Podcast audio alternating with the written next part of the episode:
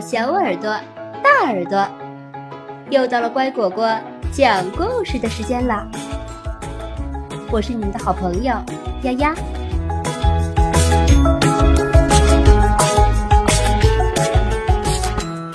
我要更自信，发现自我价值，建立自尊。火鸡图图不喜欢自己。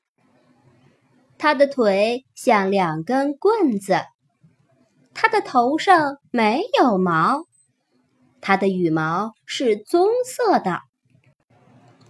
棍棍腿儿，头上没毛，唉，棕色毛好丑。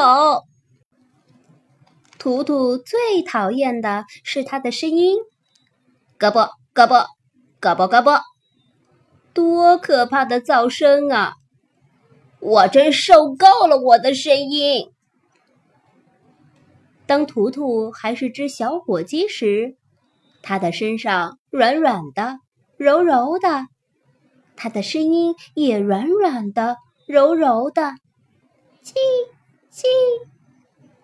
但是它长大了，学会了像其他大火鸡一样说话，它的叽叽声就变成了咯啵。胳膊！一天，图图再也受不了他的咯啵咯啵声了。他想要一个新的声音。我特别想要你的哞哞声。图图恳求母牛卡西：“你的声音又长又有力，我真想要。”卡西慢慢转过头，他嚼了些草，说：“这可不能给你。某某身是我的一部分。某某某某。”图图去找小猪帕里斯。你能不能把你的哼哼声给我？它听起来又聪明又坚强。帕里斯在泥坑里打了个滚儿，摇摇他的鼻子。呃，不行，呃，你不能像我这样呃哼哼，你又不是一头猪。图图去找马儿哈利，你的声音真温柔。我能不能有你的会儿会儿声呢？呃，就一天也好。会儿会儿声可不行。呃，对不起。哈利边说边大嚼着干草。他像鸭子要嘎嘎声。对不起，图图，呃，不行。像鹅要哦哦声。你说什么？它向乌鸦要啊啊声，不行；小猫要喵喵声，不行，不能给你。他们都说不可能。图图找到公鸡拉尔夫，我喜欢你的哦哦哦。每天早上，你一高声唱，就叫醒了全世界。拉尔夫很得意，他向天空伸长脖子说：“我不能把我的声音都给你。”图图失望的叹气：“呃，那个，哪怕给我一小部分也好。”图图说：“好吧。”拉尔夫很和气，我可以给你窝，我自己留下其他的部分，怎么样？图图简直不能相信他的好运气，窝窝窝，他转着圈儿欢唱着，哦哦哦，哦哦哦，哦哦哦。第二天早上，天还没有亮，世界还是一片黑暗。图图睡得正香，拉尔夫跑过来叫醒他：“醒醒，太阳就要升起来了，我们得打鸣了，让大家知道是早上了。”太阳正在田野上升起，图图咕哝着揉揉眼睛：“嗯，哦哦，哦哦。”等等，拉尔夫说：“我们得一起唱，一、二、三，唱！嘎嘎嘎，喔喔喔，嘎嘎嘎嘎，喔喔喔喔。”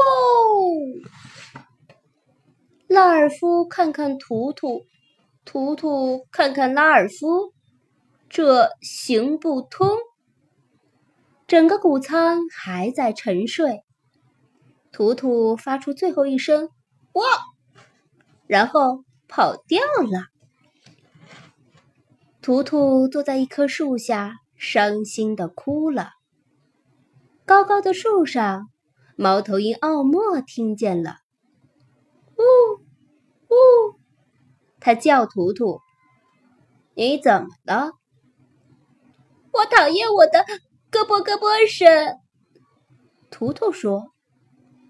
奥莫眨眨他的大眼睛，说：“以前我也想要一个新的声音。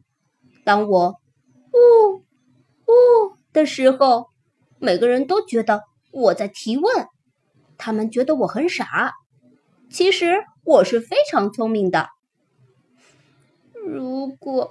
我可以有哼哼声，或者汪汪声，或者哞哞声，或者嘎嘎声，我会很高兴，什么也不再想了。图图抹抹眼泪，没有谁的声音像我的这么难听了。奥莫飞下来对图图说：“你的声音就是你的，你就是这样的。”你的声音正适合你，就好像我有我的“呜呜”声一样。但是图图并不这么认为。他在谷仓院子的边上走来走去，小鸡们正在玩，叽叽，它们笑着、跑着、拍打着小小的翅膀。图图很伤心。突然，图图听到一个很响的、尖利的声音：“嘶嘶嘶嘶！”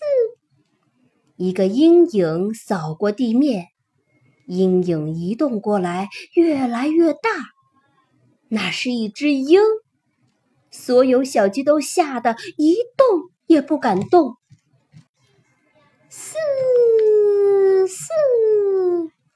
鹰盘旋着更近了，它的尖嘴看上去又硬又可恶，它的大翅膀慢慢的拍打着，它的尖锐的眼睛向下盯着寻找午餐。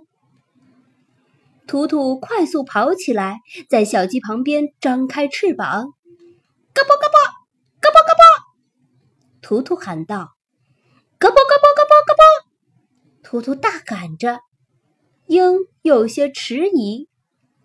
图图拍打着翅膀，再次大喊：“咯嘣咯嘣咯嘣咯嘣咯嘣！”鹰终于飞走了，每个人都为图图欢呼：“耶，图图真棒！”小鸡们转着圈喊着。图图为自己感到非常骄傲。我的腿很瘦，这样我能跑得快。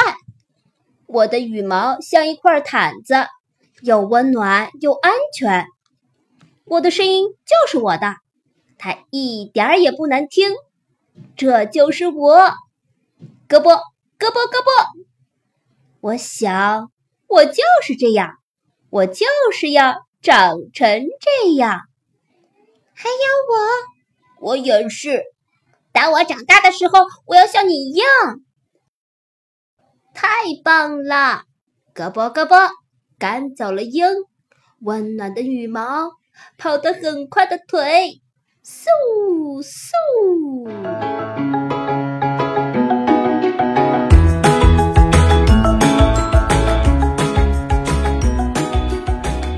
故事讲完了，你喜欢吗？感谢收听今天的故事，更多故事请订阅或收藏。乖果果讲故事，再见。